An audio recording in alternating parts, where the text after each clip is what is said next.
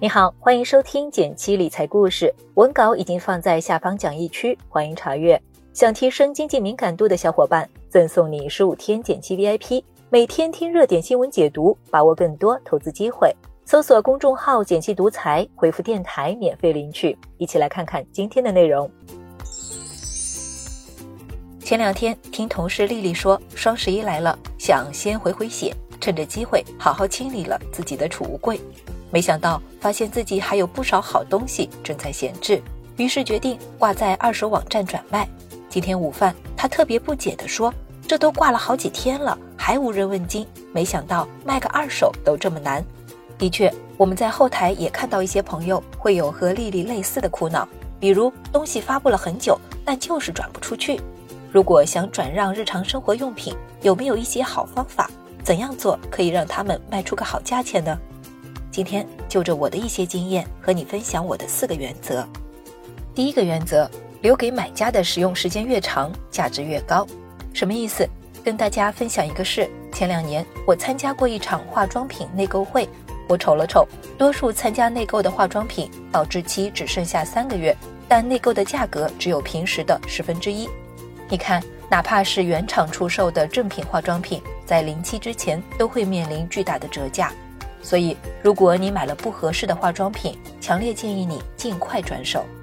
还有一类是数码产品和医疗器械，这类商品由于更新换代的速度很快，在手上搁置的时间越长，贬值的速度越快。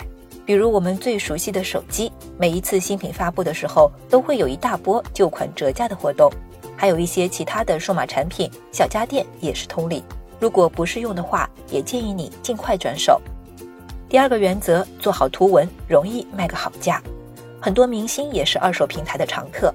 我在闲鱼上找了两位代表，看了一下他们挂单的图片，明显图片有处理，比没处理的闲置物品销量要高得多。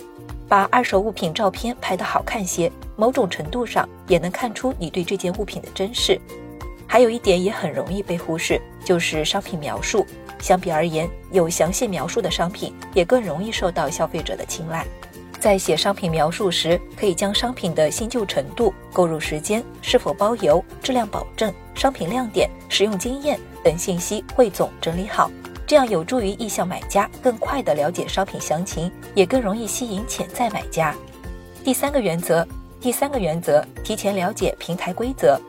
每家二手交易平台都有自己的产品特点，比如转让二手书的多抓鱼，转让三 C 数码的爱回收。转让母婴商品的花粉儿，还有啥都能转让的闲鱼、转转等等。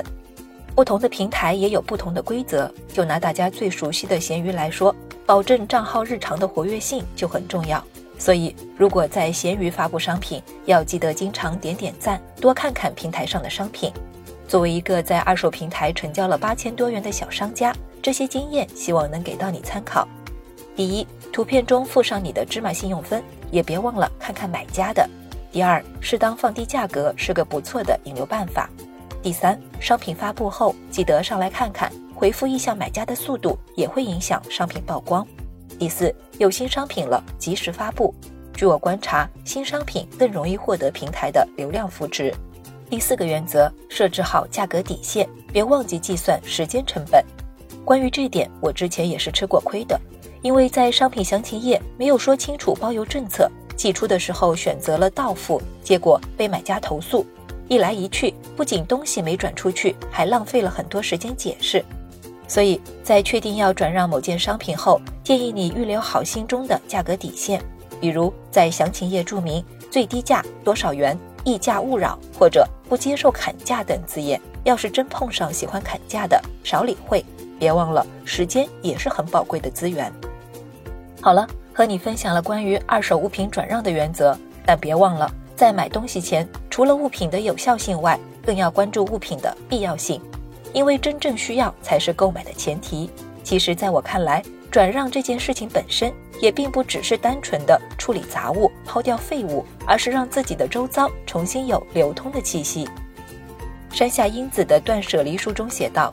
人作为生物，一定要遵守规律，摄取食物，消化后吸收营养，转化为能量，再排出废物，新陈代谢。新陈代谢就是所谓的生命机制。学会放手不需要的东西，从而促进自我周身的新陈代谢，清出过多的杂物，实现居所环境的良性循环。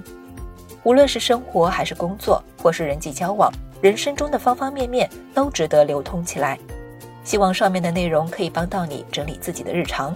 如果你有一些不错的转让经验，也欢迎在评论区留言告诉我，我会整理出来分享给更多感兴趣的小伙伴们。如果对你有启发，也请你帮我点个赞，给个小鼓励。